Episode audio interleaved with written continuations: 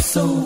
今晚我哋要一起，今晚我做你知己。今晚等我努力試着放膽勾引你。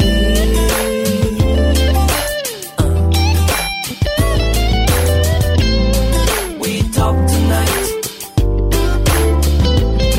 即係嗱，喺當地其實係好普遍嘅小食嚟嘅唔係啫，其實就等於你去便利店啊得住魚蛋咁樣牛肉丸哦啊魚魚蛋啊蛋一樣嘅啫。唔係佢講到我係真係有有啲想試嘅，但係即係你咁啊，你食過龍蝨未先？我我唔係好嗯即係敢水食曱甴啦咁。你連水曱甴你都唔敢食，咁你我真你係何嚟敢食我蜘記蛛？得有一次咧，我記得有一次咧，我我真係好傻仔咁樣喺廈門，係嗯喺鼓浪嶼，咁佢咪有一種即係特色嘅食物叫做土筍凍嘅。啊，係啊，係啊，係啊沙其實係沙蟲跟。住沙蟲啊嘛，咁我土筍凍，因為其實我本身比較中意食筍嘅。嗯，得啦，冇死啦咁樣，嗯，唔好講咁多，整翻半打嚟威下先咁樣。一上到嚟，咁我啊啲筍又幾得意喎，一節節咁樣，但係佢又唔係話，又唔係話個頭係尖嘅，到個尾係闊咁樣，咁佢就成幼啊唔係，條都我成係日睇佢係一個奶白色嘅揼咯。佢 係佢係成條咁樣一住咁樣，咁我我就咁唔理啦。咁佢叫土筍凍，咁我又叫咗就照食啦咁樣。咁啊食完，咁跟住我又八卦啦，係即係衰嘢，所以所以即係做人八卦真係你唔食太得好地地，好地地咁樣，我走去問問佢咩嚟嘅我走去問個老細啊，呢啲幾得意喎，啲土筍喺邊度即係採集翻嚟啊咁樣。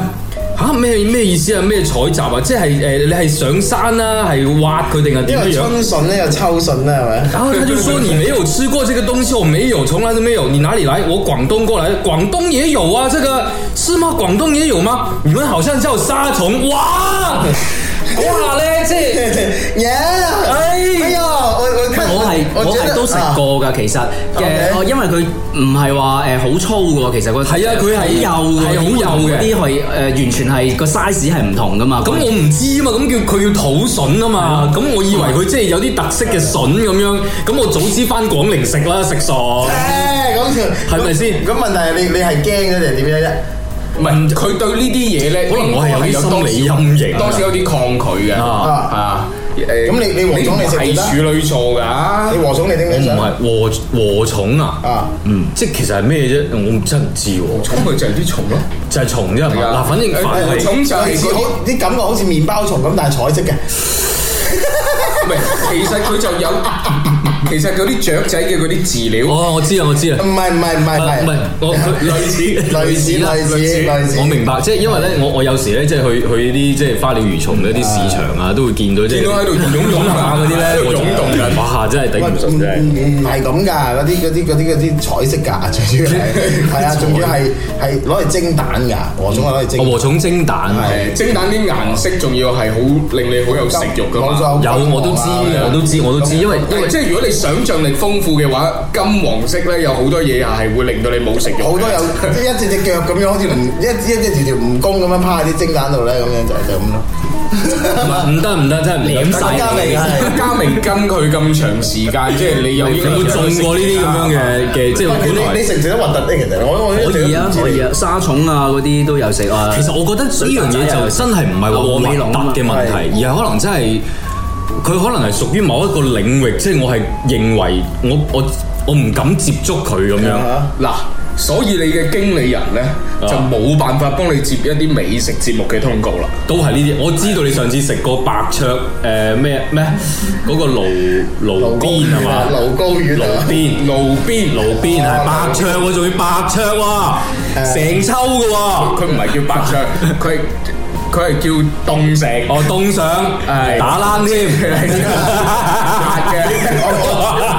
嘅，含淚去葬花極麻煩，唯獨願入血沒時間，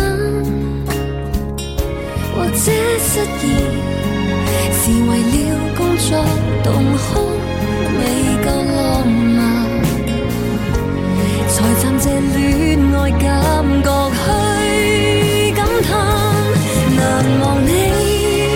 好聽過，若無其事沒揾你，你真人其實密鬆得可以記不起，無望你精彩過變來無恙如遊戲，我本人。明白什麼都總有限期。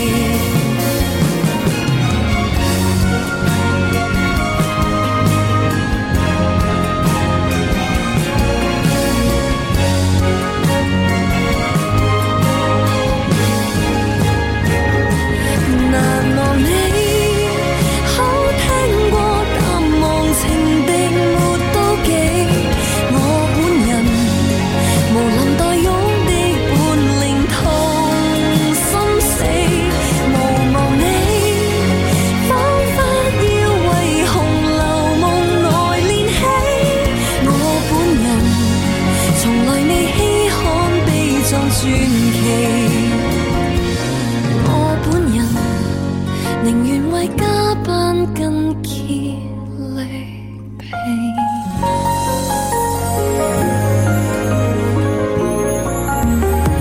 今夜我們在一起，由李國君工作室精彩呈現。